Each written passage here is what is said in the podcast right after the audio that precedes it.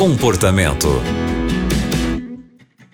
O comportamento está começando e que bom ter você aqui com a gente.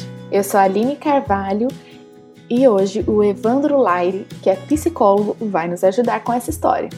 Evandro, recebemos um e-mail de uma filha que mora sozinha e tem 35 anos. Ela disse que todas as vezes que a mãe vai à casa dela, dá palpite, critica as coisas, a disposição dos móveis, até o lugar que ela guarda as panelas, a mãe critica. Ela pensa que, da mesma maneira que os filhos devem respeitar os pais, os pais também devem respeitar os filhos. E ela não sabe como fazer a mãe entender isso, e ela pede a nossa ajuda. Sem dúvida, depois que os filhos saem de casa, é muito difícil os filhos quererem se submeter, se sujeitar às ordens, às disciplinas e às regras dos pais, não é? Vamos entender uma coisa. A primeira coisa é que a paciência vai ser algo bastante importante e uma grande aliada para que essa filha consiga operar as mudanças da mãe e, enquanto isso, tolerar aquela situação até que a postura da mãe seja corrigida, né? Mas também é muito importante a gente pontuar o diálogo, que é fundamental. Às vezes, as pessoas que têm mais idade, elas têm uma forma diferente de pensar. E às vezes pode ser que esta filha ainda não encontrou a forma certa de falar, de conversar e explicar a situação para esta mãe. Nós não sabemos também o grau de comunicação, a abertura que existe nessa relação para um diálogo como este, certo? E a gente também tem que considerar que por trás desta senhora, desta mãe, que muito provavelmente tenha uma longa experiência de vida, existe alguém que pode estar ferida.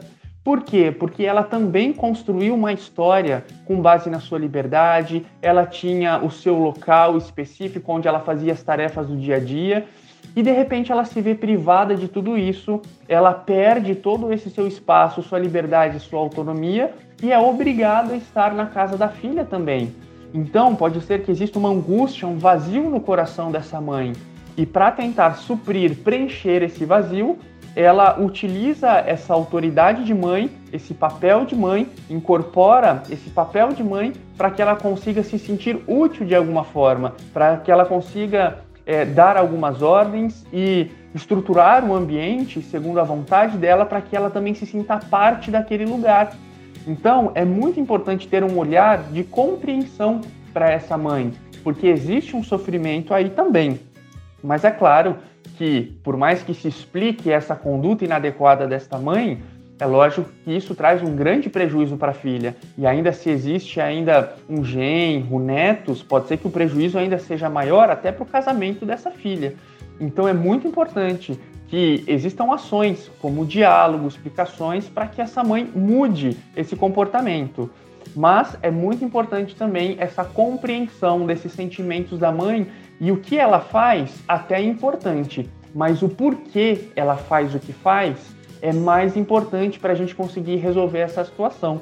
E aí, talvez até num processo de terapia com essa senhora, a gente conseguiria entender o sentimento dela e suprir esse vazio de uma outra forma para que ela não tente invadir o espaço da filha, tomando para si a vida da filha, é, assumindo a posição da filha. Porque neste caso pode ter até uma intenção de querer viver a vida da filha por estar insatisfeita com a própria vida.